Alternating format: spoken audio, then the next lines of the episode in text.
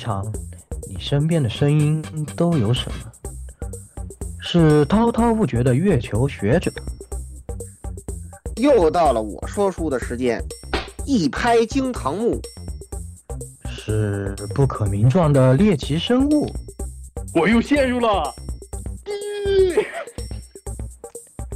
是温温可爱的纸片人老婆，我可以暖床求包养，是心如止水的大贤者。我就安静的入个猫，内心毫无波动。还是刚交的好哥们，你们又黑我。这些声音都在这里，与你谈天说地，请听 AR Live 常规节目。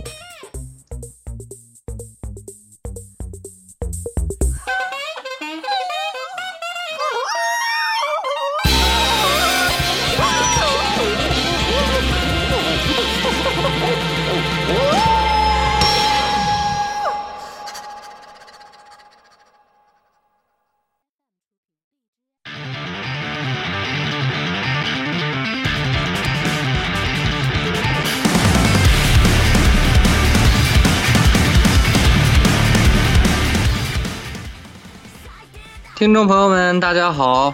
欢迎收听 Air Live 第二百二十期常规节目。嗯，我是这个最近也看了不少电影，但是只有一个想吹的雪哥。哎，那是什么呢？就是哎，对这个期节目了，我靠！对，看到标题大家已经就知道差不多了。来，有请下一位。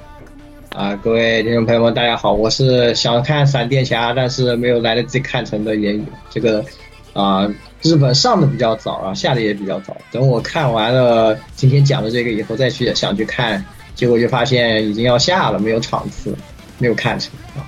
我可以等之后再看，但是不重要啊，重要的还是今天我们要讲的这个，说还得是到底谁谁谁比较厉害啊？我现在也说不清楚了，到时候我们还听雪哥来讲一下。好，来，接下来来老顾。哦哦，大大家好，我就是这个原本没有打算去院线看本期节目要聊的电影，结果呢，因为听了肖总的安利，然后去看之后，发现看了真的是非常的不亏，就是还得再焦急的等两年的老吴啊。确实，哎、好的，哎，确实，就我，哎，我们到节目里再说，好吧？来，这个鸭子，哎，大家好啊！我就是等了足足半年，终于在下促吃到老头环安这个优惠，终于来到交界地的火神盾，而跟这期没有任何关系啊！好家伙，你这都延迟了多久了？这 都对啊，我们都打完了，封盘了，鸭子，我我都我都我二周目都打完了，等 DLC 了，等黄金树之影了。我们都在啊，那么到时候可以 DLC 一起走嘛，对吧？可以跟本期节目还是有关系的，时间线不同嘛。对，时间线不同。对，而且而且你现在便利在于你这个，如果遇到任何攻略难题，可以随时摇人。呃，随时都有大哥可以摇，就像麦克斯，随时都有戏。对啊，其他一周目一周目这些菜鸡鸡 BOSS，我随便可以帮你宰，是吧？正出大舞台，受苦不要怕，摇人就行了。对，好，那个来接下来十六啊，大家好，这里是仿佛已经回了家，但是已经把那个但是但是但是已经把他白了的十六位宵夜。啊，确确实啊，我只能说确实回家。这个游戏，我我个人感觉还是不错的，后面会聊的啊。嗯，后面后面会聊的。我现我现在来一趟沙之家。对对对，我们现在我们现在的评我们现在评价就是对吧？我的感受还是十六跟 Z 叔对他要求过高，啊，还有老蔡要求太高。我我反正边打一边吐槽，我觉得。一半一半吧，反正 我觉得。对，到时候再录的时候再说吧。所以，所以我，所以，所以我只能这个以现在以一个玩以一个八年老狒狒玩老老狒狒十四玩家的心态对这个小吉说一声，小吉回家的感觉真你妈真真好啊！但是，但是这真的对吗？但是可以，好，可以，可以。来，最后七七。啊，大家好，我是当初选了一个没有人，一个人都没有。票的场场次看蜘蛛侠，结果发现进去以后有四五对情侣在我后面，吃爆米花的摄影师。想抢是吧？你这吧你们互你们啃啃对方的嘴唇就行了，我来啃你的我下午四点四五点钟订的票，一个人没有，后面然后一进去看全是人，哎，好怪哦。哦，这个很符合嘛。迈尔斯一开始也以为只有他一个蜘蛛侠，确实 确实，发现，我靠，确实好吧你？也是蜘蛛侠，我也是蜘蛛侠，我们都是蜘蛛侠。哎，都是蜘蛛侠。蜘蛛侠，好，对，可以。那也是我们聊了这么多，大家也猜到了啊。这一次我们就要来给大家聊一聊《蜘蛛侠：纵横宇宙》这一部电影，这也是这个电电影的动画电影的第二部啊，这个多元宇宙系列的第二部。那也是故事是承接第一部了，然后继续讲了一下这个迈尔斯在这之后的一些故事啊，然后这个展开呢也是有了今天的变化，然后呢到最后呢发现居然这还只是一个续篇啊，这个是系列故事的一个开头。啊，啊，虽然有点生气，但是呢，必须说这部电影看完了，大家都非常的满意啊，是吧？啊，就看了以后也是非常的高兴。那今天呢，也是雪哥，来，难得从飞机上下来，我们必须要抓他来跟大家聊一聊。那这个蜘蛛侠纵横宇宙里的一些东西，包括电影里的一些登场的呃角色啊，可能有些也不是很熟悉的，那他到底是呃原本是怎么样的一个角色？还有就是原本这个漫画大事件是什么样子的？那电影大概是做一些什么样的改动啊？大家可以哎给大家稍微聊一聊，最后再我们再展望一下下一步会怎么样，对吧？啊，那既然他最后居然是一个是一个全篇啊，这是我最生气的地方。但是呢，对，就是你能把这你能把这么好的画面呈现带给大家，大家很高兴。你告诉我这是一个上半部，大家很不开心。对，真的很不开心。就是我在最后那一段的时候一直在想啊，这这已经演了这么久了，怎么一点也没有见要完的样子啊？就这个故事怎么完啊？然后他告诉你啊，真的没完，下一步见。我靠，气都气死了，直接爆炸了。嗯，但是除此之外还是非常高兴的，主要是它的呈现啊，就是像画面啊这些，真的都特别满意，我们都特别的，呃，就觉得它特别好。然后第一部的优点呢，它也都继承过来了。然后这次呢，呃，加上一些更多更怎么说更炫技的一些场面啊和作画，再加上这个登场的角色也多了，然后在呃人物的这些关系上面也更加的复杂一些。然后，呃。所以说这次总体来说观感是很好。那还是把这个主要交给雪哥，雪哥先来讲一讲这个电影，然后来讲讲这些呃登场的一些角色，我们都不是很熟悉的这一些，他在漫画里原本是什么样。啊，对，就是为什么这第二部的这个口碑相对来说要更好，然后大家会更认可？我觉得很大的一个原因是，首先出场角色变多了。而且每一个主要的出场角色独占一种画风，独占一种美术风格。然后其实这个就是我觉得在商业电影里面，呃，《纵横宇宙》这部电影就是体现出了就是只有动画这种载体可以在商业电影里面给你这种体验。他们所有人画风都不一样，但是完全可以接受，甚至还很很带感。这就是我觉得这个电影呃现在比较出圈的一个原因。然后，因为第一部的口碑就很好嘛，嗯，第一部当时还比较克制，只是那个用了一些蜘蛛侠的梗，然后带了几个没有那么重要的那个就是各种时间线的蜘蛛侠，除了蜘蛛格温之外，其他的角色其实相对来说个人的人气并没有特别的高，呃，应该也是一个试水。然后呢，在第一部的结尾呢，大家看到的那个彩蛋就是。第二部这个核心人物，我们一会儿也会提到二零九九蜘蛛侠，呃，就呃米奎尔奥哈拉，就他在呃说我们这个时间要不够了，怎么要集结一下？就是，呃，也可以告诉大家，就是可能这个系列的电影一开始就是一个呃大概是三部曲，甚至是更多的一个规划，因为在第一部的结尾就有这个彩蛋。嗯，然后呢，就是这部电影的剧情呢，就是如果还没看。啊，就希望大家听到这里了，然后 去看一下这个电影。这个电影是，嗯，能是第一部，应该是有关联。开始我们介绍一些这些角色，还是可以听一下的，就是背景，对不对？背景啊，对，就是这这个电影是一定值回票价的。啊，然后如果大家已经看过了的呢，呃，就可以接下来和咱一起进入这里面，呃，电影里面。首先呢，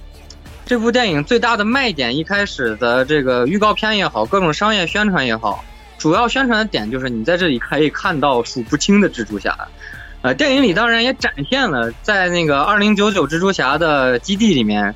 确实是有一眼望去数不清有多少个的各种版本的蜘蛛侠，但是其中戏份比较多的，然后呃，然后身上比较有梗的角色呢，就相对来说那个会更少一些，然后镜头会比较琢磨在他们身上。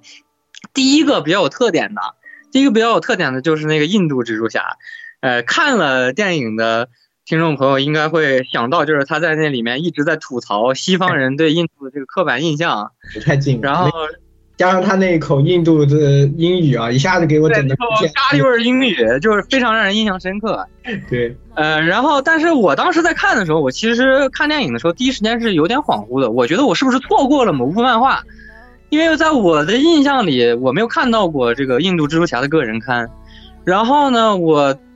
唯一对。印度蜘蛛侠的一个印象是在那个漫画大事件蜘蛛宇宙里面，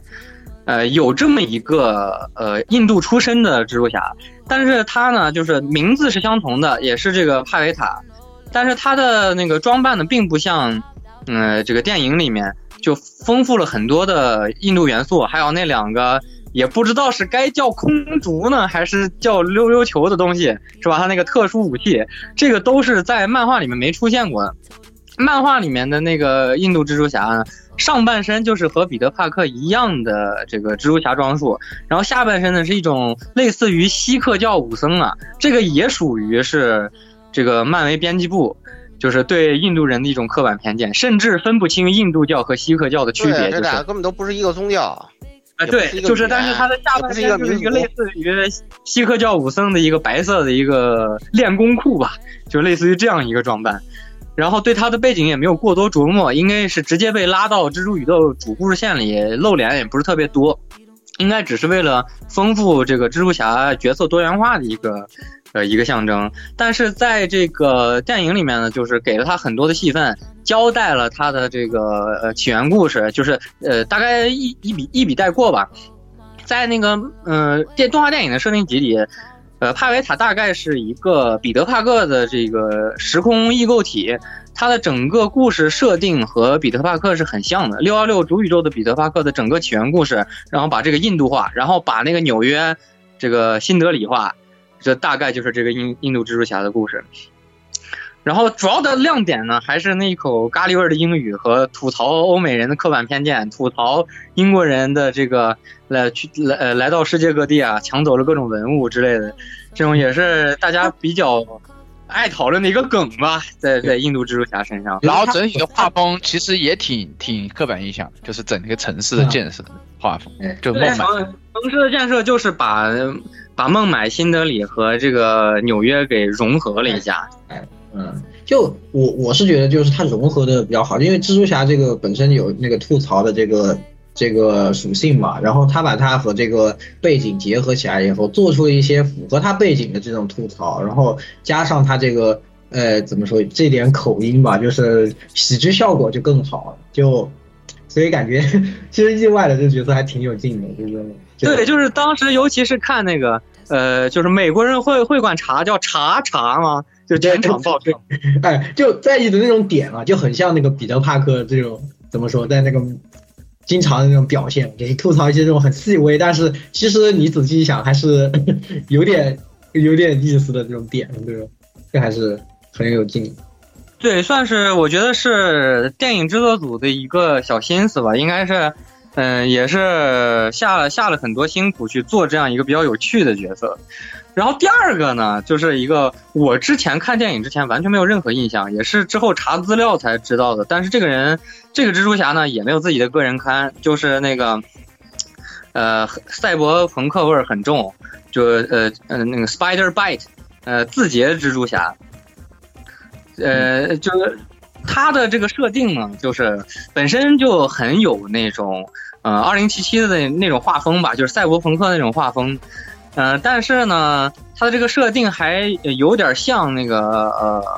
哎，那叫什么来着？对，有点像头号玩家那个世界，就是整个世界都沉浸在一个虚拟世界中啊，就是呃前几年喊得很凶，现在又没什么声音的元宇宙。这这个字节蜘蛛侠就生活在这么一个元宇宙几乎遍布世界每个角落的这样一个世界线里，然后他是在赛博空间阻止犯罪，然后他的这个超能力相对来说呢就会科幻一些，嗯、但是也只只是有一个人物设定，并没看到和他相关的故事。呃，如果有听众看过字节蜘蛛的这个个人刊的话，那可能就是主播们比较孤陋寡闻，也希望那个可以在评论区提出，就是给大家指指路。就如果真有这个故事的话，就我确实没有找到。嗯，反正就还是也是比较新奇的，就元新潮元素拉满了。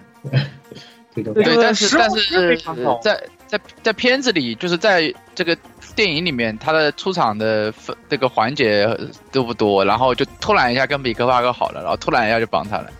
我感，然后呃，反正很包括我在内，很多朋友都说这个处理不的不是很好，就是你为什么就帮他了？就是因为两个人都有蜘蛛感应，就是就没有处理好这这一点。他突然变成了队友这件事情，确实是挺神奇的。嗯，对，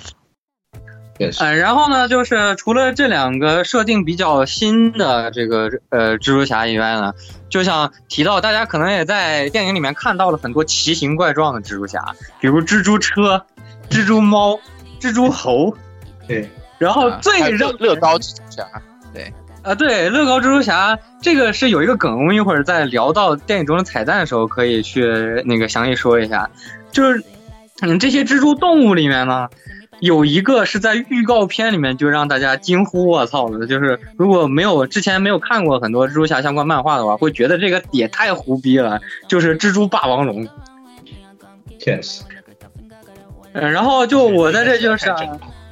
对，把这个蜘蛛霸王龙作为这些嗯动物形态蜘蛛侠的一个代表吧，给大家介绍一下。这为什么非要介绍它呢？就不光是它的出场让人非常惊呼，我操！还有一个就是它的起源也让人觉得嗯没有什么道理。就就这个蜘蛛霸王龙的起源是什么呢？呃，蜘蛛霸王龙，哎，本来它既没有蜘蛛超能力，它甚至都不是一只霸王龙，它是一只翼龙。嗯，那 那怎么长成这样？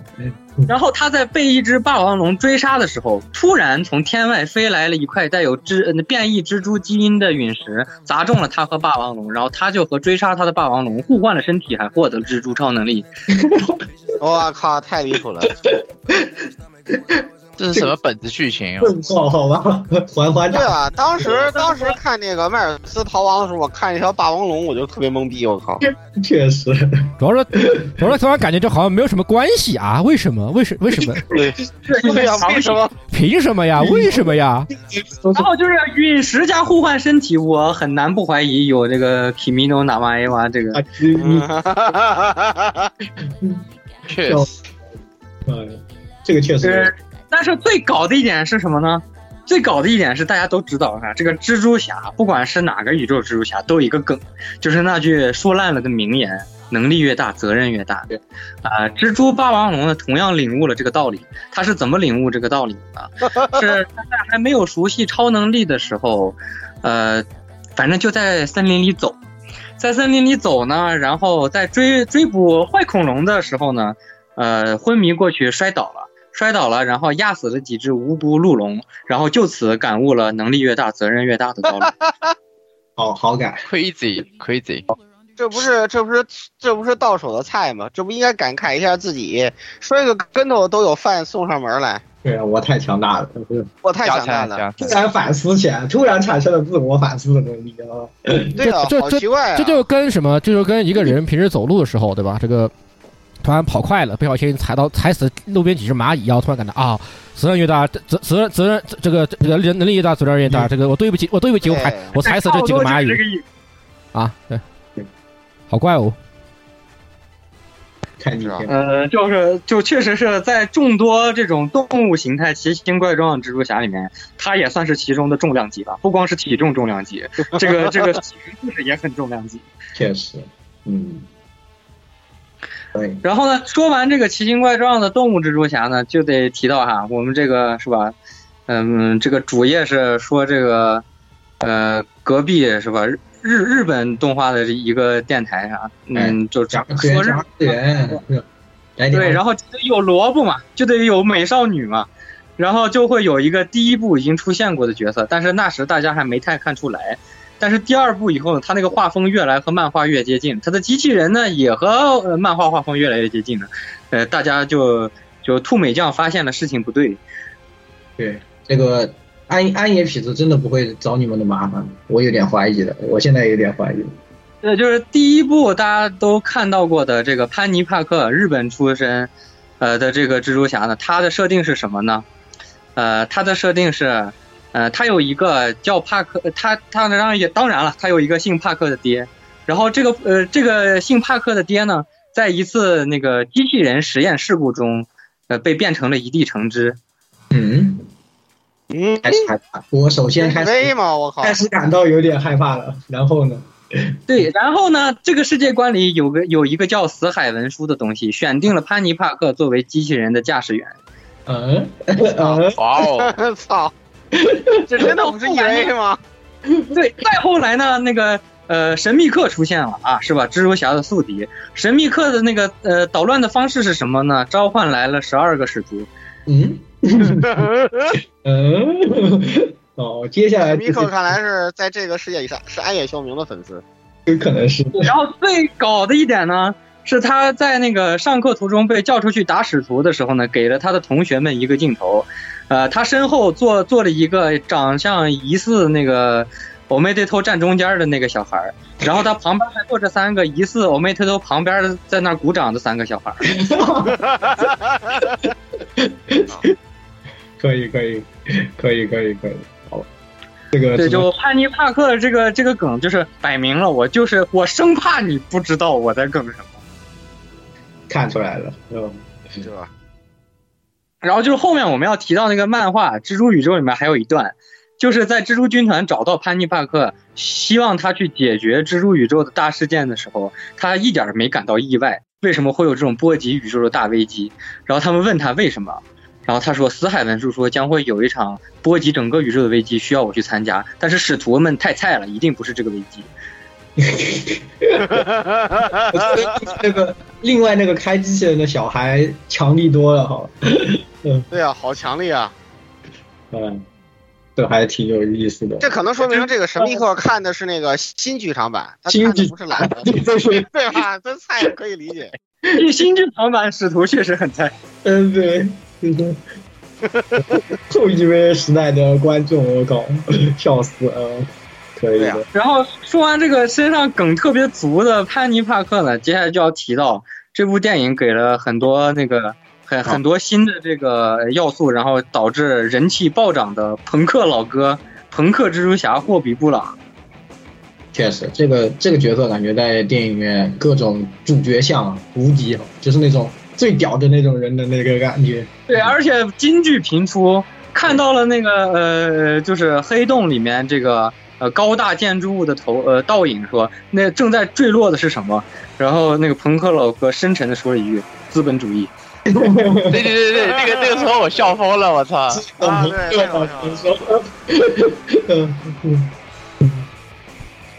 对，就是而且他的这个画风跟所有人的区别都很大。这个朋克蜘蛛侠的画风是那种街头艺术拼贴画。呃，也是那个上世纪七八十年代朋克运动比较盛行的时候的一个象征吧，那种呃新闻杂志和报纸的剪贴拼贴画，以那种打印机的那种调调，对低清晰度和这个呃就是胡乱排布，字体也不太相相同，然后他的那个画风以这个夸张为主要主要表现方式的一个啊，就美术风格我们也不懂，没法细聊。就接下来继续聊这个朋克蜘蛛侠这个设定吧。就朋克蜘蛛侠是属于那种典型的，就是二创创到官方不得不给他呃一个，当然当然这是个官方二创，就是本来是在那个之前有个人刊的蜘蛛侠里并没有这样一个角色，嗯，他也是像印度蜘蛛侠一样是单独出现在这个呃就是单独出现在蜘蛛宇宙这个漫画事件中的。但是也是因为他在漫画中经常说一些语出惊人的话，因为这个朋克味很足嘛，朋克老哥主打就是一个叛逆，然后所以读者们都对他印象很好，人气很高，导致呢就是漫威编辑部看到这个情况，直接在那个宇宙事件之后给朋克蜘蛛侠出了一版个人刊，嗯、然后呢就是喜闻乐见的。呃，他又是对抗诺曼奥斯本，但是这个诺曼奥斯本呢，不是踩滑板到处炸气球那个了，是这个美国总统的美国政府的呃大独裁者总统奥斯本总统。然后那个朋克蜘蛛侠呢，作为社会活动家，呃，那个一边在台上呃唱歌，一边发表演讲，然后带领人民群众反抗美国总统的统治。有那味儿，就是强尼银手，你知道吗？有那味儿。对，就是嗯，呃，嗯，这是什么？嗯，货货比货比银手，就大概这么一个角色。就我我我我们去把白宫烧成灰，大概大概就是这么一个角色。嗯，可以，可以。所以说这个角色我感觉就人气特别高嘛，因为他就集齐了很多这种受欢迎的要素。对，就是总结来说一句话，就是酷毙了。首先说话就酷，然后这个这个呃长相打扮也酷，然后本身又是朋克又是音乐家，然后呢，甚至还随手拖出了穿越手表。对，感觉就之前看感觉二零九九垄断了很多高科技，然后结果朋克蜘蛛侠早早有准备，自己搓了一波手表。而且你你以为他就是谁也不放在眼里，是装出来的，结果他是真的。他对，因为他是装的，其实他是真的哦。对他，他确实觉得你们都是傻逼，就是就是这种心态。对，所以这个这个逼装的很好，你知道吗？对，然后我们现在那个呃聊了几个这种在那个电影中让大家印象深刻的这些配角蜘蛛侠呢，就要说到两个主要角色，就是一个呢就是在这部电影里面，大家见证了他从很弱智到一步一步威胁到整个世界的这个反派斑点。嗯、本来在漫画里的设定呢，他其实不是个很重要的反派，就只是金并手下的一个超能力打手。也是因为实验事故获得了超能力，然后开始心理扭曲，和这个电影里面的交代其实有点类似，是金并手底下的一个研究员嘛。嗯、然后但是呢，就是在这部电影里面被拔高到了一个多元宇宙级别的反派。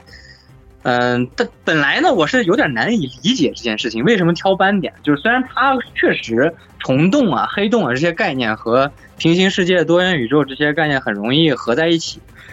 但是后来我想了一下，为什么挑了这么一个反派？很有可能是他的人气在另一个层面上涨，就是有一个格斗游戏，就国内其实没有国服，嗯，国内也有很多玩家在玩国际服，漫威出的一个格斗游戏叫《漫威传奇》，在里面呢，斑点是一个特别赖的角色，因为在电影中大家也可以看到他是他的那个身体是可以从身上洞里伸到其他空间位置的。所以在这个格斗游戏里面，就经常出现你把斑点逼到了墙角，然后你挨了他一顿脸然后你进去了，啊，对，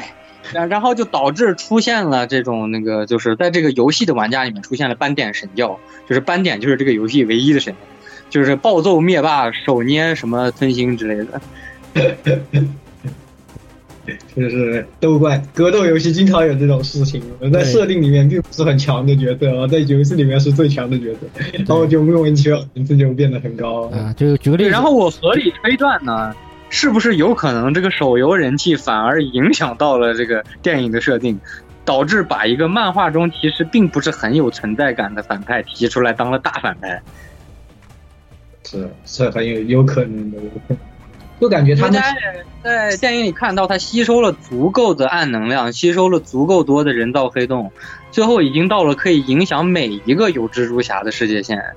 就可见的第三部中最后的这个所有蜘蛛侠共同对付的，应该就是斑点了。是的，对对应该如果比如说如果开始想到了应该是他的话，他在第一部里面应该会有一些镜头，而不是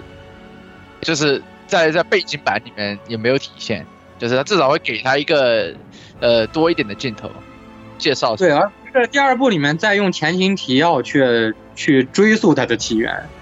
对，因为第一部里面你想连二零九九都都已经想到了，但是没想到斑点了，所以就应该是后面后面想到的。对，所以我是合理一段有可能是被游戏人气给反推的，这也是一个衍生品反推到主线作品的一个很奇妙的一个现象。嗯，然后呢，就是呃，最后要介绍的这个比较有特点的角色呢，就是这部电影的这个除了迈尔斯以外的一个戏弧，一个核心人物，就是米奎尔·奥哈拉，蜘蛛侠二零九九。蜘蛛侠二零九九首先是一个设定非常时髦的蜘蛛侠，大家看这个名字就知道，它来自二零九九年，也是一个那种未来都市，兼有赛博朋克和那种黄金时代科幻，到处都是飞行汽车、太空电梯直通月球，这样一个科幻乌托邦世界。然后这个二零九九蜘蛛侠在这其中是本来是一家公司的雇员，然后被强迫做了实验之后企图自救，然后是让自己的身体里面。也拥有了百分之五十的蜘蛛基因，它的这个变异蜘蛛基因从设定上来讲是要强于很多世界线的蜘蛛侠的，所以它的肉体强度是很高的。然后，然后它还能使用一些其他蜘蛛侠没法用的特殊能力，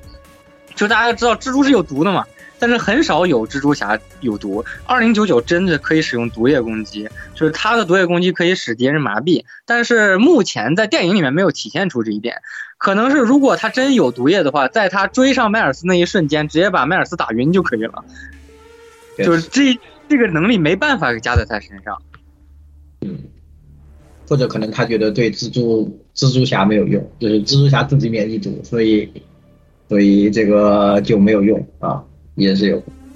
对，然后他的战衣呢是拥有那种嗯简易的滑翔翼，这个在电影里也有体现。可以在方便他在他的那个世界中，二零九九的世界里，在这个高楼大厦呀，一些就是下城区那种比较蒸汽朋克那种齿轮那种机械之间穿梭飞翔的一个，就是它的设定是很时髦的，但是它的画风呢和漫画里不太一样。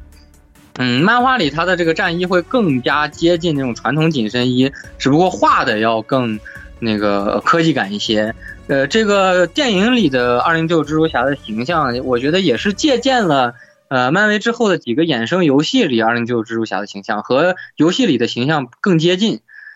嗯，然后就是值得一提的是呢，二零九九蜘蛛侠在这个呃电影里面的这个领袖位置呢，其实很多人都听说过有蜘蛛宇宙这个漫画大事件，但是可能没有亲自去阅读过。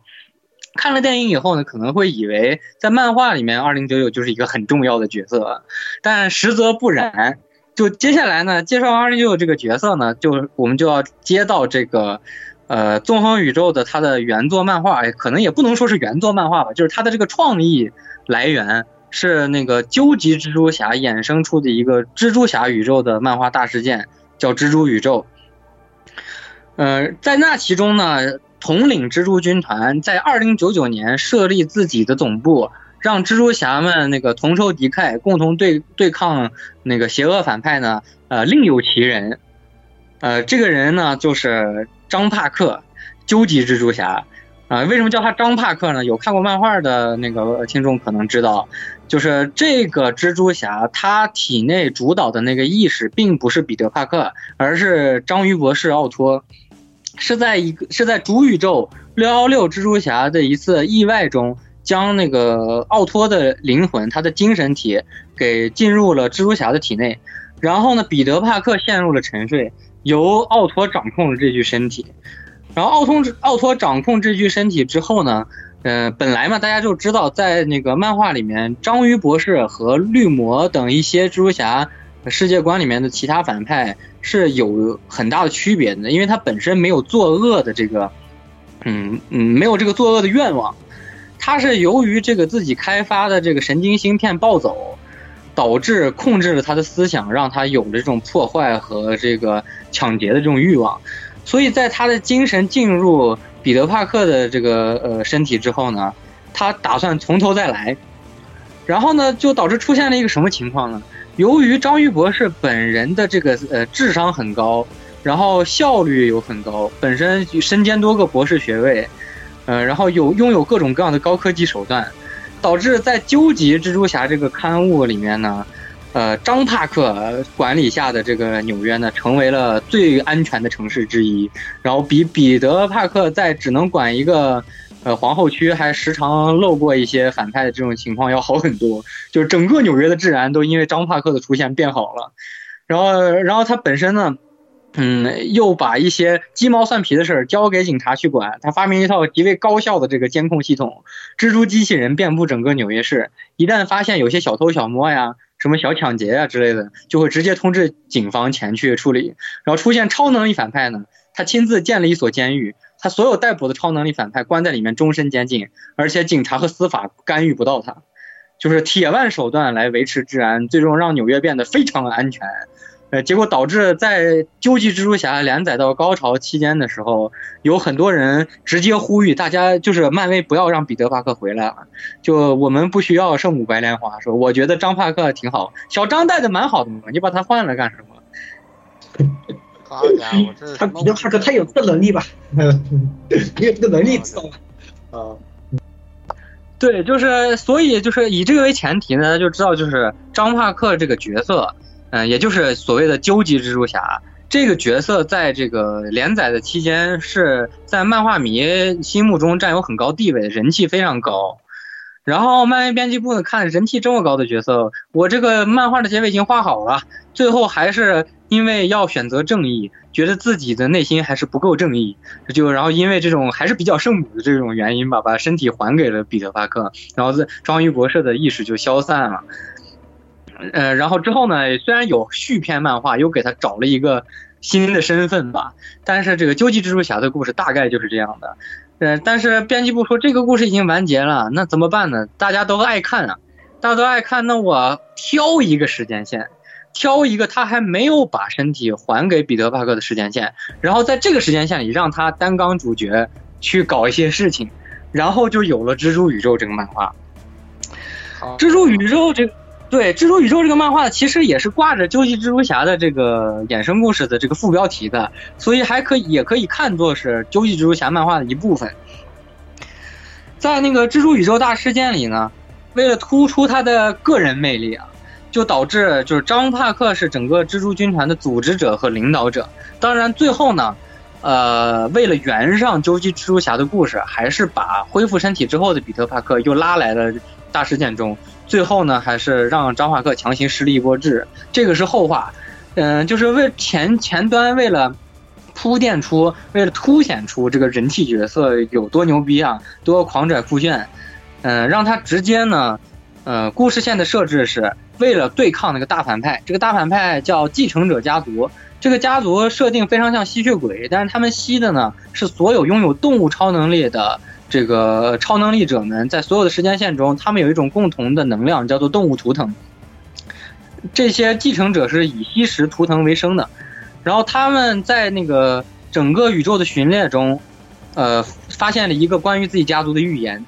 这个关于自己家家族的预言所说的是将来。蜘蛛图腾的军团将会终结继承者对于动物图腾的统治。嗯，这个就是大家很喜闻乐见，就是大家就知道了，他们最后一定是会被蜘蛛侠打败。为什么他们会会被蜘蛛侠打败呢？因为他们听到这个预言去找蜘蛛侠的麻烦，然后呢就被蜘蛛侠打败，就是一个呃预言必定会实现一个传统传统欧美故事。然后呢，就是他们的开端呢，就是找到蜘蛛侠中最早找到的几个里面就有张帕克。然后张帕克发现了有这种天克蜘蛛侠的这种敌人，然后就想去。那我们如果要守护我们自己，那是一定不能让蜘蛛侠落单。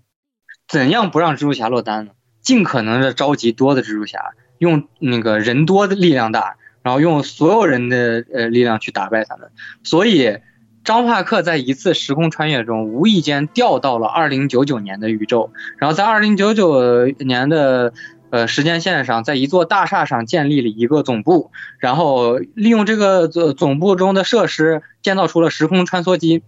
建造出了穿越手表，然后召集了各个时间线的蜘蛛侠。啊，讲到这里。呃，看过电影但没有看过漫画的这个各位听众应该就能听出一些端倪了。对，没错，就是二零九九蜘蛛侠在电影中的那些设备啊、那些设定啊，就是他所他的所作所为啊，很大程度上就是漫画中张帕克做的这些事儿。而这个呃漫画中呢，已经很明确说了，就是二零九九年的时间下张帕克做的这些事儿。而漫画中是有二零九九蜘蛛侠的，所以据此虽然他没有明说，但是我们可以推断，就当时本来这个企划中可能是二零九九蜘蛛侠本来是占主导的，但是由于张帕克的这个呃人气实在太高，可能临时呢编剧就把这个中心人物换成了张帕克，但是这个设定已经是这么写的了，所以就是造成了一种情况，就是张帕克在漫画中偷了二零九九的家。直接偷家是吧？嗯，就把人家的设备、人家的技术、人家的设定、人家的总部都偷了，然后设定里面还是他一手建立的这个总部，就二零九二零九九表示很干。没事，他在电影里都拿回来了，属于他的啊，终于终于在在电影里，对，在电影里面拿回来，这个是很很那啥的。呃，然后呢，就是为同样是为了突出张帕克这个个人魅力，因为他的战斗力其实并不是特别强，就是他的战斗力其实主要体现在他那些机械设备和他的聪明才智上。但是蜘蛛侠宇宙里面是有绝强战斗力的，我们刚才在介绍角色的时候是没说，是因为在漫是在电影里面呢，就确实没给他露脸，但是在蜘蛛侠的宇宙里面有一位。呃，可以说是所有蜘蛛侠里面，包括宇宙队长蜘蛛侠在内，战斗力最强的蜘蛛侠，就是大家那个津津乐道的日本特摄蜘蛛侠四百大妈。就那个吗？那个歌特别魔性。哎，在木根里还有这个角色。对，就是四百大妈有一个设定。就是四百大妈的所有敌人呢啊，对，先提一句，就是四百大妈的驾驶员，这个蜘蛛侠本人叫山城拓也，但是这个名字不重要，因为大多数人不知道他叫山城拓也，只知道他叫四百大妈。四百大妈就是四四百大妈在蜘蛛侠漫画的设定里的呃是什么呢？他开了一个超级系萝卜，这个超级系萝卜叫雷欧帕顿，然后雷欧帕顿呢有一把神剑。对，大家可以参考一下，就是《光能使者如意神剑》啊，或者是就是《魔神英雄传》神龙斗士灯笼剑，就大概是那个水平的一个绝招吧。但这个绝招那个不讲理到什么程度呢？这把剑是一把因果律之剑，理论上所有被这把剑砍掉的砍到的人，只要被这把剑砍到，他的结局就是马上灰飞烟灭，就是砍谁谁死剑。这真是我之斩剑刀无所不断。呃，就是他其实其实应该叫做，其实应该是这个安藤真守的阿卡西库巴斯塔，好吧？就直接把人就把人把人从阿卡西克记录上面去直接抹消掉了，不不就是不就是这个效果吗？因果律嘛，对吧？哎，对。但是呢，就是在漫画中四百大妈出场，哎，我就不掏这把剑，甚至连雷欧帕顿都被继承者卸了一只胳膊，他都没掏这把剑。设定就是。山城拓也因为不想无聊，不想先早出必杀技，导致蜘蛛侠又死了很多，没什么道理感觉。啊，这确实没什么道理。但是从漫画的设定角度来说呢，就是为了想还是要突出张帕克和彼得帕克两个人啊，又是智谋啊，又是他们彼此这个这种呃人物关系对应，所以不能让这种挂就是出现的太早。嗯，然后呢，这个是宇宙的设计呢。嗯，就是在之前的蜘蛛侠故事里面，很很少有提到所谓什么命运之网啊，有什么蜘蛛之神这类的角色。在蜘蛛宇宙里面，强行出场了一位蜘蛛宇宙的神明，啊，叫编织大师。在这个设定下，所有蜘蛛侠的命运，这些故事线都是编织大师写好的，就是所有本书，呃，所有警长，呃，所所有那个变成蜥蜴人的彼得帕克啊，就是所有这些人都是让他弄死的。嗯。就蜘蛛侠的诞生都是因为他，然后蜘蛛侠后来的成长也是因为他，然后呢，就是这群先前提到过的大反派编呃这个继承者，他们为了避免被蜘蛛侠团灭的这个预言，然后呢就前去直接控制了编织大师，就相当于控制了整个蜘蛛侠宇宙的神，啊，所以说就是以以这种实力最后还被灭了，其实还是呃就挺强行的。所以可能编剧也觉得这种实力的人最后被灭了也挺强行的，最后就安排了一个什么情况？安排了这个继承者家族中有一个格格不入的反骨仔，这个格格不入的反骨仔最后幡然悔悟，发现自己和自己这一家子贵物格格不入，最后反水加入了正义的蜘蛛侠联盟。嗯，OK，嗯。对，然后就也是在张帕克和彼得帕克的这个智谋之下吧，先牵制住他的这些家人们，然后最后把他们放逐到了一个充满核辐射的世界，让他们被流放，然后永远无法回来，然后就死在那儿了。呃，也不知道为什么可以猎杀那个多元宇宙蜘蛛之神的这种究极生物，居然会怕核辐射。核辐射是无敌的啊！对，反正就是强行嗯干掉大反派。然后最后为了圆上这个时间悖论的结局呢，大家最终发现编织大师就是这个反骨仔。这个反骨仔因为是继承者，因为也算是天神血统啊，所以他可以永生，所以他可以用神力。他最后戴上了编织大师的面具，继续编织蜘蛛侠的命运，然后让整个世界的蜘蛛侠、整个蜘蛛宇宙避免毁于一旦。大概就是这么一个故事，就蜘蛛蜘蛛宇宙的本片就大概就这么结束了。然后大家听到这里就会奇怪。迈尔斯呢？对呀、就没有没有没出现。对迈尔斯不是主角，迈尔斯哪儿去了？对，为了铺垫迈尔斯后期在电影中的这个重要程度，也为了给嗯蜘蛛宇宙当时要发行的这个呃漫威蜘蛛侠的 DLC 那个蜘蛛侠迈尔斯莫拉莱斯做一个这种呃提前的铺路，做一个这种宣传，蜘蛛宇宙出了一个后续的篇章，叫做《蜘蛛末日》。然后这个蜘蛛末日的开头呢，就是变回了这个，呃，拥有了全新的一具身体的这个章鱼博士，他不能再自称张帕克了嘛，呃，但是他还是认为自己是好人，然后在研究，研究什么东西呢？研究继承者的克隆体，嗯，呃，就是强行降智。他们之前花了那么长时间打败的反派，因为他研究这些人的克隆体，又给弄回来了。经典。对，就是让章鱼博士强行降智，然后最后这个事情是怎么怎么解决的呢？哎，先前我们提到了四百大妈，为什么要提四百大妈呢？哎，四百大妈本人没有发挥很大的作用，但是他那把砍谁谁死剑要发挥作用了。在蜘蛛末日那个非常蠢的漫画最后的结尾呢，是那个首先迈尔斯啊，我们的小黑猪，我们的主人公，呃，找到了宇宙队长之力。在之前这个这个蜘蛛宇宙里，是这个观测世界真相的宇宙队长蜘蛛侠，也是彼得帕克。他企图用宇宙队长之力压制反派，然后被继承者被继承者家族三招就给秒了啊！这是前提啊。当年的那个宇宙队长蜘蛛侠三招就被秒了。然后在蜘蛛末日中呢，蜘蛛侠不知道怎么的又召唤来了宇宙队长之力。召唤来了宇宙队长之力以后呢，宇宙之宇宙队长之力非常生气，说我是宇宙的神明，只有我选你们跟你们碰面的份儿，哪有你们把我叫来的份儿？然后呢，我们的主角迈尔斯一顿嘴炮啊，大家可以参见，就是鸣人在这个佩恩本体那里跟长门说的那些话差不多的那种类似的那那那种台词吧，然后就成功嘴炮了宇宙神明，获取了宇宙队长之力。我操！火影忍者，火影忍对，就是呃呃，小黑猪发动了独属于其他呃蜘蛛侠都没有的能力，别天嘴，啊，嘴遁了 宇宙队长，然后获得了宇宙队长之力，然后最后手持四百大妈的砍谁谁死剑，一剑把大反派秒了啊！蜘蛛末日这个漫画结束了。对，强感觉有一种强行上位的感觉。对，就是呃，我嗯、摆明了啊，我要捧迈尔斯，但是我要捧迈尔斯呢，又想接上这个多元宇宙这个事儿，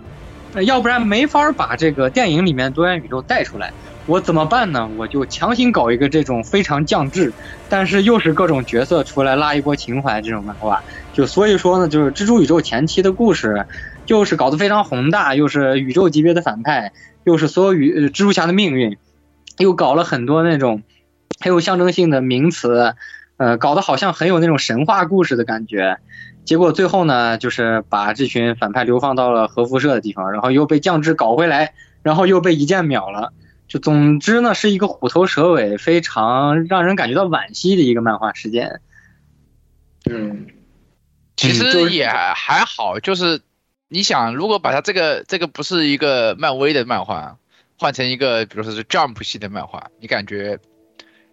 非常正常的操作，对吧最？后那一下相当于黑崎一护一刀把大反派秒了嘛，差不多。差不多。啊，对，Jump 里面每每一个大长篇都有类似的剧情，蜘蛛侠啊什么的，对，嗯，对，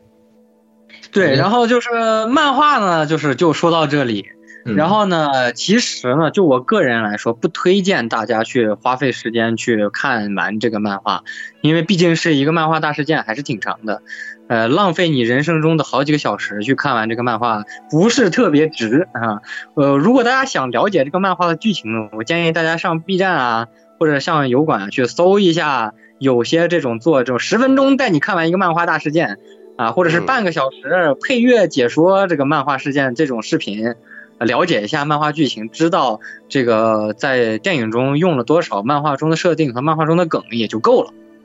嗯，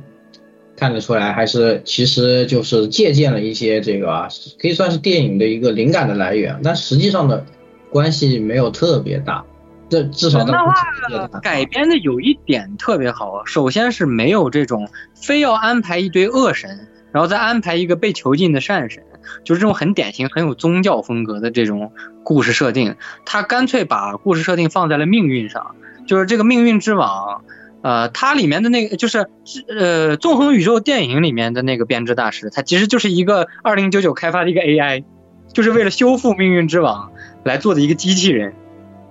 是的，就不是在那个呃电影中，不是不是在漫画原著中的那种宇宙神明的那种级别，强行安排一个以前从来没人提过的这种神级角色，这个是我觉得电影改编的好的地方。然后呢，也没有开发这种你必须要打一个什么。呃，这种恶啊，我也没有什么道理，我就是要弄死你，因为你要弄死我的这种反派，而是把这个事情放在了蜘蛛侠的命运可否改变，是否和他们亲近这些人必须去死，放在这种命运的母题上，让蜘蛛让迈尔斯去对抗命运，这个本身我感觉要比对抗一堆穷凶极恶大反派要高级。其实我我个人觉得啊，就是他他是他是把呃以前美漫的一个逻辑，就是我们要塑造一个强大的敌人，然后去打打打败他，然后然后这样我们就胜利了，变成了一个呃日漫的一个想法，就是说我我要我要我要改变命运，然后改变，然后别人都说命运可以改变，但是我就命运不能改变，但是我一定要改变命运，就是就变成了一个呃非常日漫的一个一个一个套路，而不是以前美漫的一个一个风格。对，因为大家那个如果看美漫看的多的话，会发现不管是 DC 还是漫威啊，就是以 DC 为甚，它里面的一些大事件啊是有很浓重的宗教元素的，包括就算看这个这扎克施耐德的那几版本的呃 DC 电影，你也会发现其中的这个宗教隐喻非常重，就美漫是始终脱离不了那个呃。就是基督教神话的一些桎梏的，但是这个呃电影呢，反倒因为用了很多科幻元素，把这些那个更为宗教、更为神话的元素去规避了一些，显得整个故事合理性让大家现在的这个世界观能接受，然后呢又显得更高级了一点。我个人感觉这个是嗯、那个电影改编对漫画的一次升级，它比漫画里面大家看那种我我就是突然出现一群一群这种。没什么道理，就是坏的这种反派要合理，然后本身体现的这个人物的成长也要更好一些，因为要凸显迈尔斯的成长的话，让他去打一个这种没道理的坏的这种反派，其实反而体现不出这个人物的成长。是的，感觉现在这个安排也是听上去啊，还是确实比漫画更是现代人的这种价值观更容易接受的这样的一个故事。好。那接下来我们回到电影是吧？回到电影讲一讲这个电影里面出现的一些彩蛋啊。对，这电影里面的一些彩蛋呢，就是首先要提到，就是大家看到了吗？就是迈尔斯跟那个呃蜘蛛格温，很明显是有那么一二三四五六七八条腿嘛，有蜘蛛八条腿嘛。嗯就他俩的这个感情线呢，在漫画二人的合刊里，包括那个。呃，幺六幺零终极宇宙、终极蜘蛛侠迈尔斯的这个故事线里是有交代的，确实他们在漫画宇宙中是有感情的，呃，这个在电影里面是有交代的，但是在漫画蜘蛛宇宙里面是没交代的，为什么呢？因为在蜘蛛宇宙刚开刊的那个时期，呃，蜘蛛格温和那个迈尔斯是先被杀的那一批蜘蛛侠，好吧，在那个蜘蛛宇宙的世界观里。他们还没有见到这个最后的大决战，就已经被继承者收割掉了。其中有一个漫画的一个分镜是继承者收集了一墙的，就像那种大家看到那种什么啊、就是老德国正黑旗啊，老法国老法兰西正白旗那种贵族家里摆的什么熊头啊、鹿头啊，那种贵族老爷打猎带回来的那种纪念品、那种标本。继承者的屋子里面摆了一屋子蜘蛛侠的头的标本，最显眼的两个就是蜘蛛格温和迈尔斯。害怕。害怕。对，所以就是第一个彩蛋就是他俩的感情线，就是在嗯蜘蛛宇宙里面是不可能提及的，因为死了嘛。但是在二人的这个各自的这个漫画的单独刊物和两个人的合刊里面是有明确提及的，甚至有一本合刊里面他们还有孩子。嗯，可以然。后呢，就是大家可以看到，就是二零九九蜘蛛侠在第一部的彩蛋里面就有嘛，他有一个电子女秘书，啊，穿的也是很浮夸，然后那个戴了一个很浮夸那种千禧年的那种眼镜。呃，有一个我看到在 B 站的 UP 主说那个形象呢，很接近第一部里出场的女章鱼博士啊。我个人觉得这是一个臆测，嗯，因为我怀疑那个 UP 主可能没太看过，呃，那个就是蜘蛛宇宙相关的漫画，因为蜘蛛宇宙的漫画里面，呃，作为主导的张帕克，他也是有一个电子女秘书的，在究极蜘蛛侠的世界观里。呃，究极蜘蛛侠的女朋友不是玛丽简，也不是格温史黛西，因为她是，她是章鱼博士，她的灵魂是章鱼博士，她跟这俩妞没有什么感情基础，他自己有一个女朋友叫安娜，但是最后是为了抉择安娜的生死，把这个灵魂还给了，把身体还给了彼得·帕克。在这个时间线在的蜘蛛宇宙里面呢，张帕克有一个电子女秘书，这个形象就是究极蜘蛛侠的女朋友安娜，也是一个随身在他的这个电子设备里面可以随时跳出来和他商量一些事情，替他规划一些工作的一个电子秘书角色。就是大家也可以将这个电影中二零九九的这个电子秘书看作是这个漫画中这一个梗的一个复现，就是反正都要还给二零九九了嘛，连电子女秘书一起还给他嘛。但是我总不能把你的女朋友还给他吧？这种就是二零九九看起来也不像是牛头人爱好者，那就谢给他重新编一个电子女秘书。可以。嗯，差点牛头人，险些牛。呃，我只是想拿回自己的东西，不想当牛头人呀。哎，对我不是要当牛头人，呃，所以这个电子女巫术也没有必要是安娜，就大概就是这么一个设定。嗯，然后呢，在电影中一开始，迈尔斯被那个几个蜘蛛侠带进蜘蛛战队的总部啊，然后就呃看到了各种蜘蛛侠，还看到了被囚禁起来的各个蜘蛛侠宇宙的反派，其中有一个特别扎眼，就是那个真人版本的徘徊者。而这个真人版本的徘徊者的演员呢，恰巧就是荷兰弟版蜘蛛侠里那个提及了他有一个很崇拜蜘蛛侠的侄子住在布鲁克林的那个演员，也就是说，那个演员就是电影宇宙在 MCU 宇宙中的徘徊者那个身份，就是迈尔斯的舅舅。剧透，就是突然就剧透这个电影宇宙是吧？我靠，惊了！嗯，就是因为在这其中，除了这个真人版本的徘徊者以后，呃，明确提及真人电影的有三处，呃，一处呢是吐槽说这个搞乱时间线的这个点呢，还有一个人是一九九九九九宇宙的一个蠢货和奇异博士一起差点搞乱了多元宇宙。哎，这个蠢货是谁呢？啊，就是荷兰弟。啊，这个我注意到了。嗯。这个当然，电影看的时候我注意到这个细节了。对，因为一九九九，呃，一九九九九九宇宙啊，就这个宇宙的编号是官方确认了的，是漫威公司确认了，是属于 MCU 的宇宙编号，所以这里就可以确信，就是整个这个，呃，蜘蛛侠，呃，平行宇宙、蜘蛛侠纵横宇宙，包括下一部蜘蛛侠超越宇宙这三部动画电影的世界观，并没有脱离整个漫威多元宇宙。呃，它和这个真人电影是同属一个宇宙观下的，并且我们在斑点的这个呃它的各个宇宙旅程，它穿越到了二维动画，穿越到了乐高世界，然后穿越到了这个我们看到一个名场面啊，一个呃毒液电影的一个打卡圣地啊，便利店，去便利店里拿了一包口香糖，嗯，然后那个他觉得自己很吓人啊，但是呢，就是便利店的老板娘呢，已经多次看到毒液在自己店里面、呃那个吃抢劫饭了，就是表示老娘什么场面没见过是吧？你这个还差点对。对的，就包括毒液宇宙啊，也是被拉进这个里面中的。但是之前呢，在看三重同框那个电影的时候呢，就嗯，虽然那电影很烂吧，但是也已经交代给大家了，就毒液宇宙也是和蜘蛛侠宇宙有所关联的，这个已经是明示了。然后在这个呃这个纵横宇宙里呢，也已经明确说了，在斑点能够穿越到的各个由命运之网连接的，可以通到各个蜘蛛侠的世界观中，它其中是包含毒液宇宙的。然后呢，提到了这个呃斑点呢，就不得不提到它其中到的一个宇宙，就是乐高宇宙。嗯，在那个其中有一段这个乐高玩具的这个画面，大家可以回想一下啊，电影中有一句台词，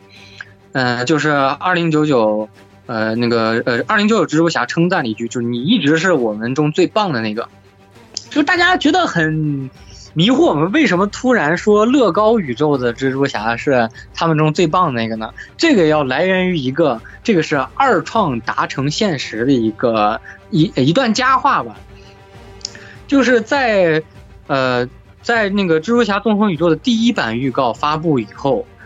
呃有一位初中生啊，大家注意，是一位初中生，一个小男孩，他非常喜欢蜘蛛侠，然后呢，同时他还非常喜欢乐高。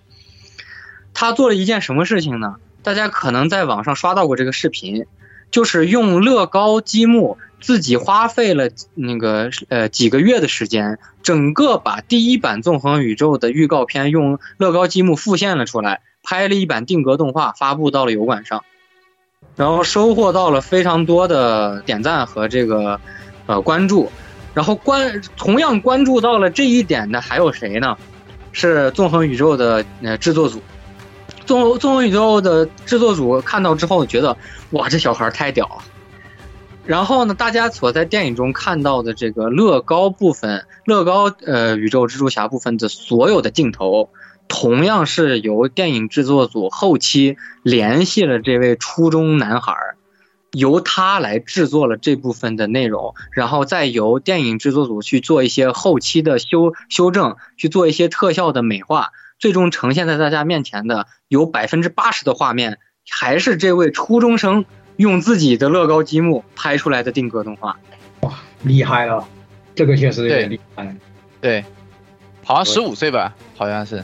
对，就是别人家的十五岁，好吧，就。对，而且这个原就是电影里面，然后那个二零九九那个蜘蛛侠也说说。这个迈尔斯这次发现这个出的问题，斑点出的问题，好像也是乐高蜘蛛侠先发现的，然后上报的。对，对对啊。因为那就所以说，这是那个你一直是我们中最棒的，就是他是第一个做这种创意的嘛，也是有一个这种呃暗里暗地里的称赞在，等于是一个明明是一个爱好者二创，然后最后成功变成了这个故事的一部分。也是我觉得啊，激励大家，如果有喜欢，呃，做这种创作啊，并且有这个能力啊，就是我主播自认没有这个能力，但是希望大家如果有这种能力，多多益善，这种故事大家爱看。确实，对，而且啊，不过还反过来说，你你那个也也得是这个制作方比较对吧，善解人意啊，某些制作方对吧，看到这种，他只会嘎了你，对。也对，比较愿意和自己的粉丝社群去做一些这种积极友好的互动，然后甚至最后导致出现了这样一个很好的结果，就是二创真正的进入了这个作品中，进入他所喜爱这个作品中。我觉得也是对这个小朋友啊，对这个小弟弟啊，这个很很了不起的小弟弟的一个最好的一个回报。确实。然后我们回到电影彩蛋。电影彩蛋里面关于真人电影的部分，除了刚才提到的 MCU 啊，还有毒液，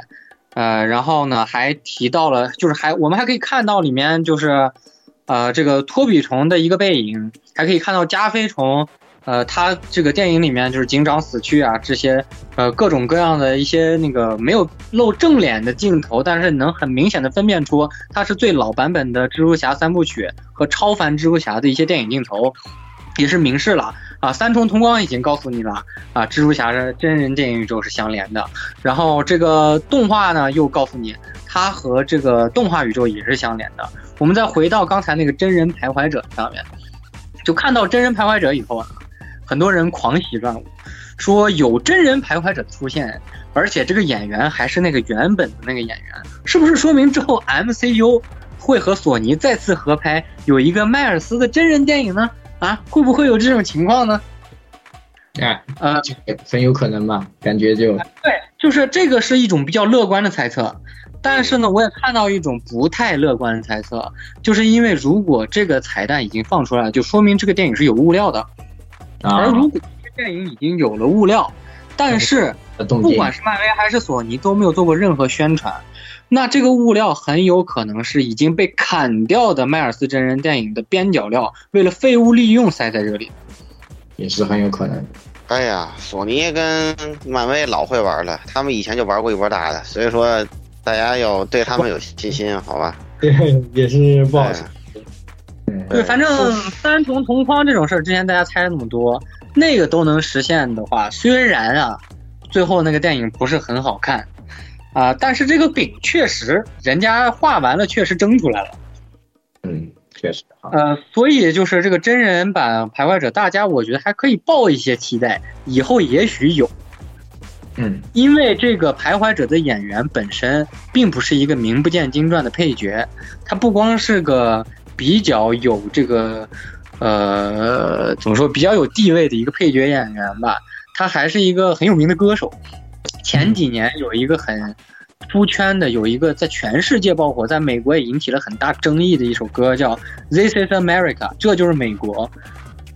嗯啊，这个演员就是那首歌的创作者兼演唱者。嗯，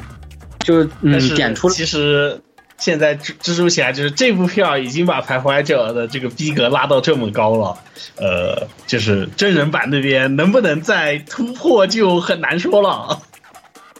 呃对，就是反正大家如果想期待的话，我觉得可以期待一下，因为这个饼如果他为了利废物利用，再专门把这位演员请回来拍这么一个客串镜头，还是有点稍显浪费。是的，还是人家多少是个咖呢？对，多少是个腕儿呢，人家。就是。万一人家我，但但但有一有一种可能啊，我猜啊，就是比如说索尼说我想让你来来来出出镜搞一下，他就说好，然后他人家自己愿意来，也有可能。也有可能就是现在提到那种比较悲观的预测，就那身行头，包括这个演员的身份，是那个胎死腹中的真人电影的边角料，所以不好说，不好说。但可以期待一下吧，可以保守乐观期待一下。万一有呢？对对，但是反过来说啊，就大家不要期待索尼真人电影，对吧？懂的都懂，对吧？蜘蛛侠真人电影，就嗯，不要过分期待，就是如果有就好，没有也也不要过过分期待，就是这么一个情况。三重同框已经伤了很多蜘蛛侠电影爱好者的心。对对对，因为因为他连蜘蛛侠本片都没做好，你还指望出一个迈尔斯就嗯，对吧？对，然后我们回到这个刚才我们提到的宇宙编号嘛，一九九九九九，这个是 MCU 的编号。在电影中，除了格温蜘蛛的漫画编号，二零九九的漫画编号不自不必说就是二零九九，然后还提到了一个特殊的宇宙编号，明确说了迈尔斯来自哪个宇宙呢？来自幺六幺零宇宙。幺六幺零这个编号属于漫画中终极蜘蛛侠迈尔斯莫拉莱斯所在的那个终极宇宙，它是一个有主宇宙世界线的宇宙，是接替六幺六主宇宙之后的漫威主宇宙。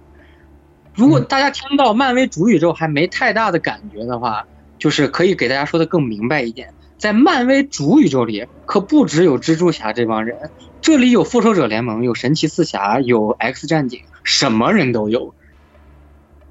哎，所以真是不好说呢，是吧？后面还有各种可以登场的可能性呢。已经把彩蛋挖掘到这种程度，甚至连那个三个蜘蛛侠互相指的那个那个梗都复现了，而且复现了一百多倍，让你看到这个蜘蛛中心里面那么多三个蜘蛛侠都在互相。是连是主导动画彩蛋这种网络 meme 都不放过的这个制作组，我无法相信他用这个宇宙编号是由于疏忽。是的，是的，应该是有所预谋的。大家这个是是意有所指的，因为这个编号对于但凡是读过终极宇宙相关啊，包括内战二，包括后来的全心全意和中间的斗界大事件的这个，呃呃呃秘密战秘密战争，呃这这嗯嗯，然后还包括那个大世界无限，读过这些漫画或者是有一定了解的。呃，听众朋友们都应该对这个数字是有一定敏感性的。他敢用幺六幺零这个宇宇宙编号，就说明这个动画宇宙后期可能不是蜘蛛侠那么简单。就是大家可以谨慎乐观的预测一下，后续会不会还有更多更好看的动画电影？嗯，呃，不过但是得得索尼有版权，知道吧？就是得索尼跟漫威索尼当然有谈有没有？不是，就除了蜘蛛侠以外的版权，啊是就比如说 Sega X 战警或者是其他的进来，他得去跟漫威谈。嗯我的意思是，塞一个死士进来，对，这个双方应该都是互相乐见其成嘛。虽然现在这个 MCU 这么拉胯，这个还是很需要这个什么蜘蛛侠这种来提振一下吧。他们不是又签了两部那个合约吗？估计主要应该就是复复联的那个四四跟五这两部，后面还有其他的就再再看。最近好像死侍的那个泄露也也出来了，就是对，新死对有的那个金刚狼，死侍的那个天儿，而且那个谁变种人金刚狼，对，说好了不演，然后又真香的那个休·杰克曼不还要去？但是你还你可别忘了，死侍还有一个老情敌紫薯精呢。啊，对，万一紫薯精也复活，紫薯星复哎活，我觉得有点过分了啊啊！对，啊，对，就是大家可以期待一下，在这个有变种人的世界观下，呃，死侍和蜘蛛侠在漫画里面的纠葛可是很深的对，两个人都是可嘴可唠嗑的人啊，了。对，就是两个人说相声，曾经是大家最喜闻乐见的这个联动两个漫画话痨啊，这个真的是大家都很期待的一个画面。好，那彩蛋差不多讲这么多，最后我们展望一下第三部，哎，这个是吧？这一部没想到啊，看到最后告诉你下集待续，我操，真的啊，对，就是网上有一个名剪辑，嗯、就是告诉你生呃那个就是蜘蛛侠纵横宇宙的结尾是什么呢？这个结尾就是呃放了一段就是复联四的画面，呃就是法师们打开传送门，瓦坎达大军和各路英雄从中间那个出来，然后雷神之锤飞回了飞到了美队手里，美队大喊一声。呃，那个呃，复仇者集结，然后 请看下集。对，就这种感觉，好吧？确实有点急，好，我承认我看到最后我急了。嗯，对啊，感觉感觉这个这个迈尔斯深陷巨大危机，这个正是要那个心急如焚的时候，然后然后我们下期再见了就。对，我们下期再见。这个真的有点急啊，我去。对，就刚才摄影师也说了，就说这个玩意儿，呃，它的世界观有点偏向于日式王道热血漫的这种设定。哎，他连这个断章也是学的一塌糊涂，就很像那个 JoJo 后面那个呃典型音乐，然后 To Be Continued 出来的那个感觉。就什么 JoJo 死侍，呃不不死侍就死神，死神每次嗯打到打打对打到最精彩的时候，他就说下话再见，我操，哎，就是哎，看下集。对，对，是有点急。这个切割切割的地方真的是有点太急了，就是他都没有落到一个那个，就是没有任何落地的东西，就就正到那个最关键的哦，那个感觉情绪起来了，哎，下集再见，这个就有点急。就看到最后发现你小子给我整连续剧呢。是吗？原来你小子给我整连续剧是吗？我靠！对哎，所以就我们也是来聊一聊下一步的这个期待吧。反正主要是这个，其实一大的一个点就是这个徘徊者迈尔斯啊，最后登场这个是吧，也是非常急啊，就大家看到这个都急死了。就关于他到底是一个什么样的一个角色，到底是一个自己人，还是说是呃彻底的反派，你到底是怎么样的，对吧？这个这对，个是目前有人放出了一些索尼的物料啊，也不知道哪儿来的，也不知道是不是索尼自己放出来的。呃，就是这个在设定稿啊，放出了一个设定稿，里面提到了说这个徘徊者迈尔斯迈尔斯是四十二号宇宙布鲁克林的义警，嗯就是他是他大概率是一个反英雄类型的角色，可能不是像我们在电影背后看到看着贼狠，然后就感觉这是一个杀人不眨眼大魔头的那种感觉。而且介绍是说他是在他舅舅的帮助下成为了一个反英雄。对，因为我们在那个电影的末尾可以看到，就是在四十二号宇宙啊，没有变成蜘蛛侠的这个呃迈尔斯的这个宇宙啊，他的警长爸爸已经牺牲了，然后在墙上还有纪念他父亲的这个涂鸦，然后整个这个布鲁克林的画风像什么呢？呃如同蝙蝠侠回到了老家。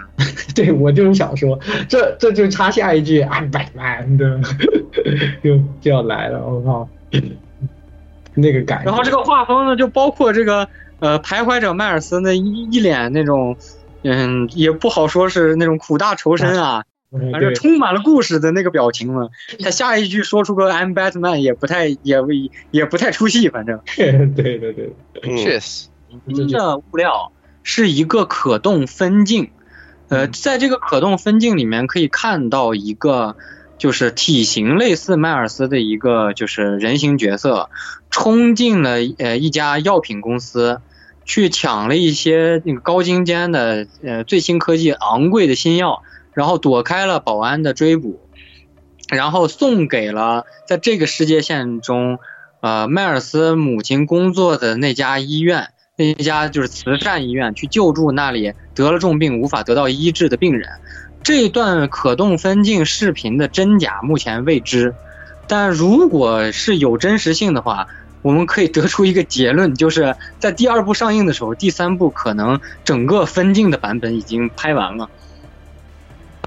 啊，我之对因为前闹劳这部电斯纠纷影，不知道怎么样了。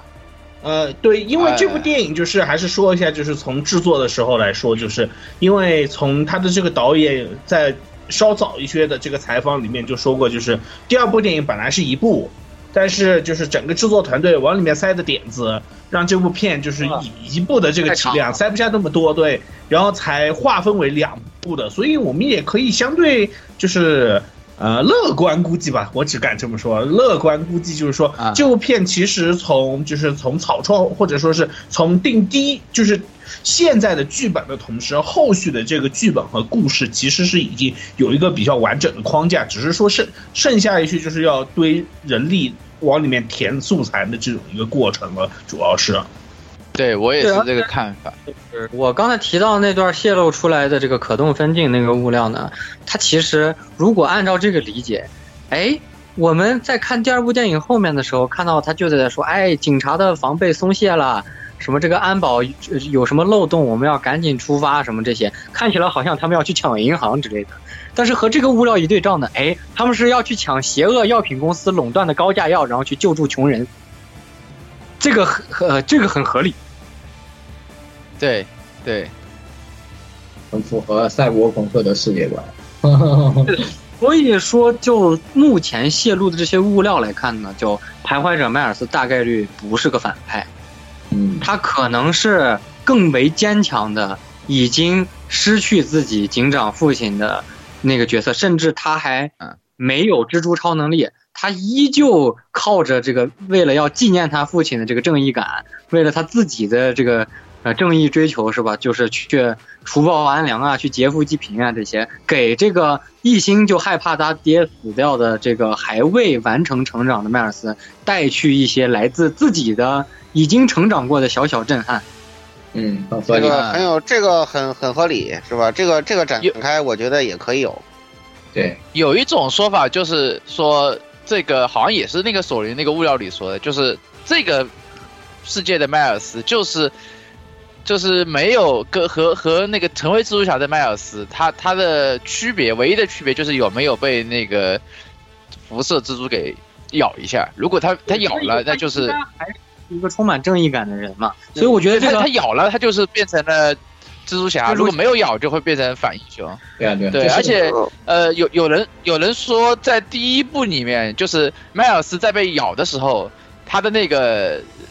左右脸的一那个颜色，一个是粉色的，一个是紫色的，然后被咬了以后就变成了粉呃粉色。然后第二部就里面是它这个影子的色调了嘛啊，对对，在第二部里面，蜘蛛侠的那个四十二宇宙的那个呃反英雄迈尔斯，他的那个整个色调就是紫色调就是紫色的。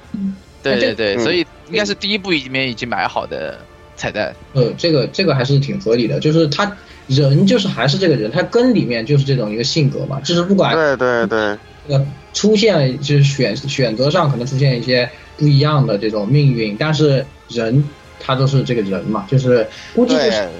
一个一个让他坚定信心的这样的一个。你从你从剧情上也可以也可以说，如果他是一个大坏蛋，那个这个时候那个那个亲戚已经偷袭得手了，是吧？那他还废什么话呀？直接给你嘎了不就完了吗？对啊，是吧直接给？你嘎了。还醒了之后给你那儿叨叨叨叨叨叨叨叨说啥呢？还把你绑对不对？绑起来，还等你醒，还还还还听你解释一下。对，还要对，然后然后还给你比划而且一下，还还还在你面最重要的前把那个是什么面具摘下来。被绑在拳击带上面这一招，在第一部的时候他同样用过给彼得帕克，那个时候过来掉的那个可是蜘蛛侠就他了的。那个行为习惯都一样。对对，行为习惯都是一样的，所以说就是他如果不是想聊点啥的话，他实在没必要多此一举。对对，所以说就没有没有关系，是吧？我们就可以看到这个这个迈迈迈尔斯迈尔斯联手大战这个这个大反派。对，然后我们还不能忘记，呃，就是主角的嗯同伴小队是吧？格温蜘蛛在和自己老爹和解之后，啊，那个戴上了朋克老哥送他的手表，啊，反正也不知道朋克老哥这科技力是哪来的，是吧？反正就二零九九看似非常先进的一个东西，大家都复制不了，朋克老哥自己就手搓出来了。这就是这就是左这就是左派的力量，好吧？还或者说就是，其实因为所有的蜘蛛侠所拥有的可能性其实是共通的，所以你看他当时在总部里面，他其实他也暗戳戳，他也在背后提醒了一句迈尔斯：“你为什么不自己做一个？”对，其实就像所有人都会成为蜘蛛侠一样，所有蜘蛛侠应该都能手搓这玩意儿。啊，对，呃，是有这个可能，但是我现在就是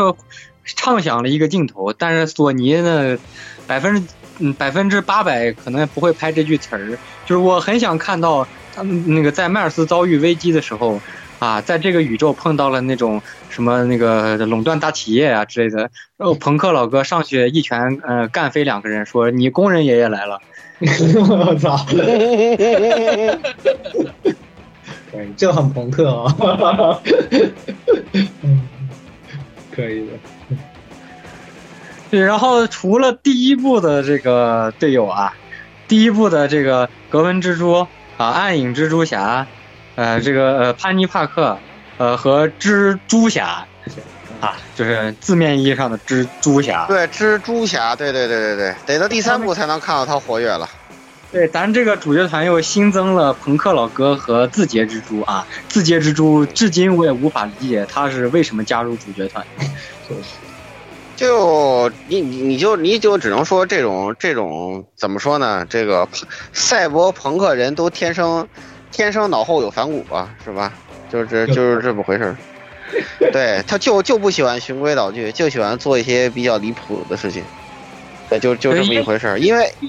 因为二零九九显示的表现的也很像一个独断专行的人，然后这个，呃，这个可能字节蜘蛛就哎老娘就看你不爽，对，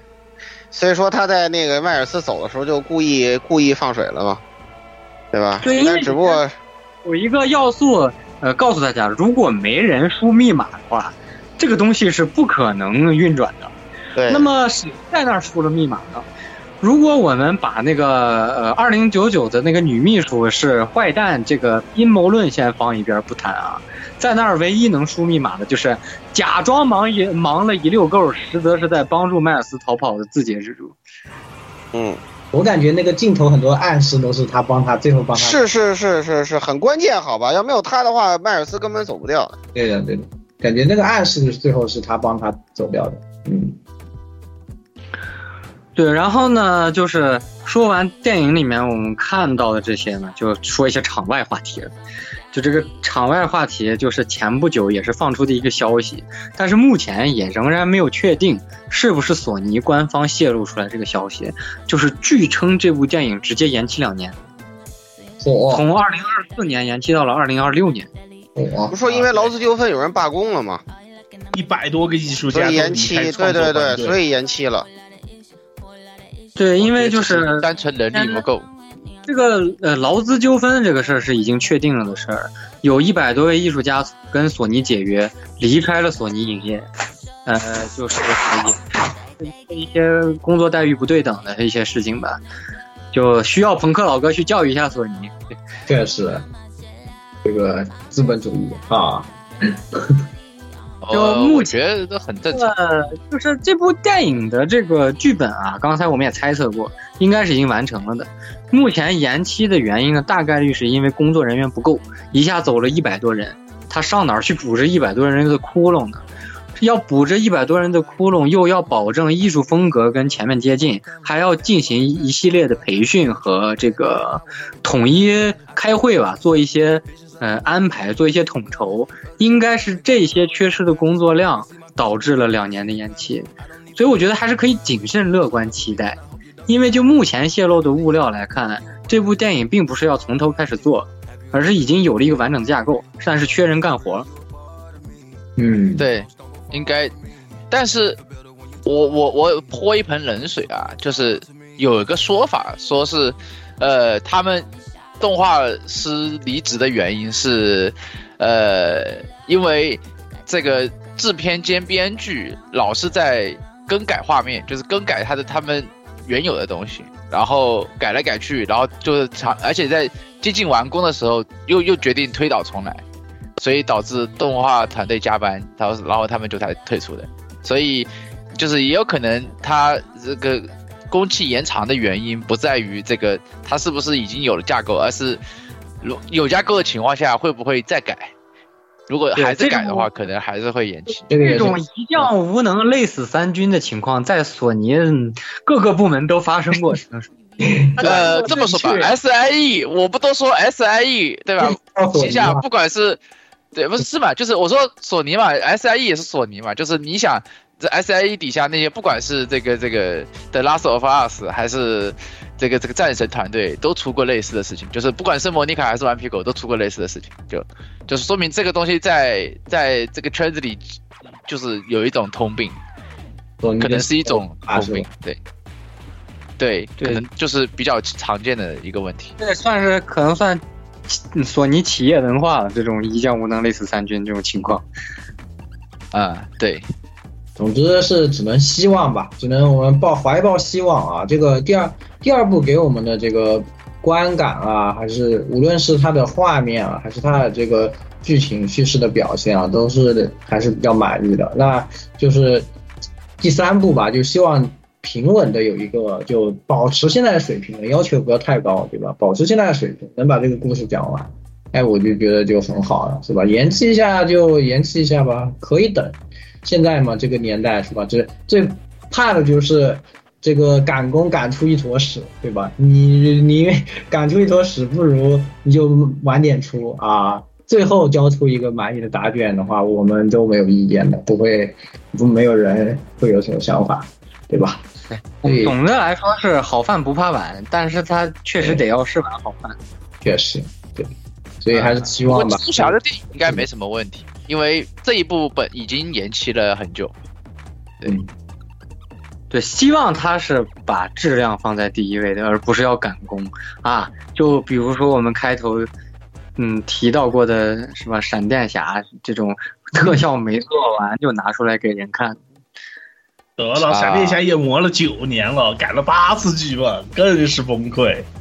这这就说明蜘蛛侠那个改的差还还好还好啦，只改了一年，对吧？改了一年跑了一百多个，就闪电侠天天改，说明这个这个环境就是这个样子，这个圈子估计就就差不多都是这个样子。对吧，好，那也是讲完了这个展望啊，我们也差不多。最后一点。嗯，最后一点提醒听众们啊，如果我们的听众们正有处于青春年少是吧，少男怀春期间的这个呃这个听众朋友啊，注意呃在在你的心上人这个到你房间之前，把该藏的东西藏好。嗯，哦，对，顺便让他脱个，顺便让他脱下鞋，对，顺便让他对这个脱鞋电。影告对这个电影告诉了大家这个道理是吧？把该藏东西藏，OK，啊，然后把你珍藏的那个没有开封的玩具那个盒子收起来。也藏好一点。对，藏好一点，可以有道对，理如果你是盒控的话，把盒子收起来。对，很有道理，好吧？后来太现实后来你会疯的，对，不然你会疯的。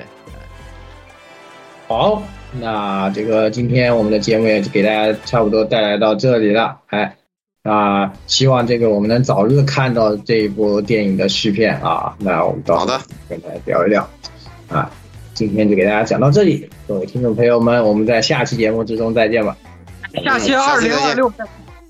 拜拜。拜拜，拜拜。拜拜。好，OK，不错。欢迎各位收听本期节目，请各位听众老爷在评论区留下您宝贵的意见。大家可以通过荔枝 FM、蜻蜓 FM、网易云音乐、Podcast、新浪微博、SF 轻小说频道搜索并关注 AR Live。主播和各位小伙伴在官方 QQ 群幺零零六二八六二六恭候各位大驾光临。各位听众朋友们，咱们下期再见。き上がりせめて歌えやああこの殺伐とした世の中に平和のため使わされたなんてことないただ泳ぐのが下手な魚それがサカサカバンバンバスキスキサカサカサカバンバンバスキスキサカサカバンバンバスキスキサカサカサカバンバンバンバンバスキスキサカサカバンバンバスキスキサカサカ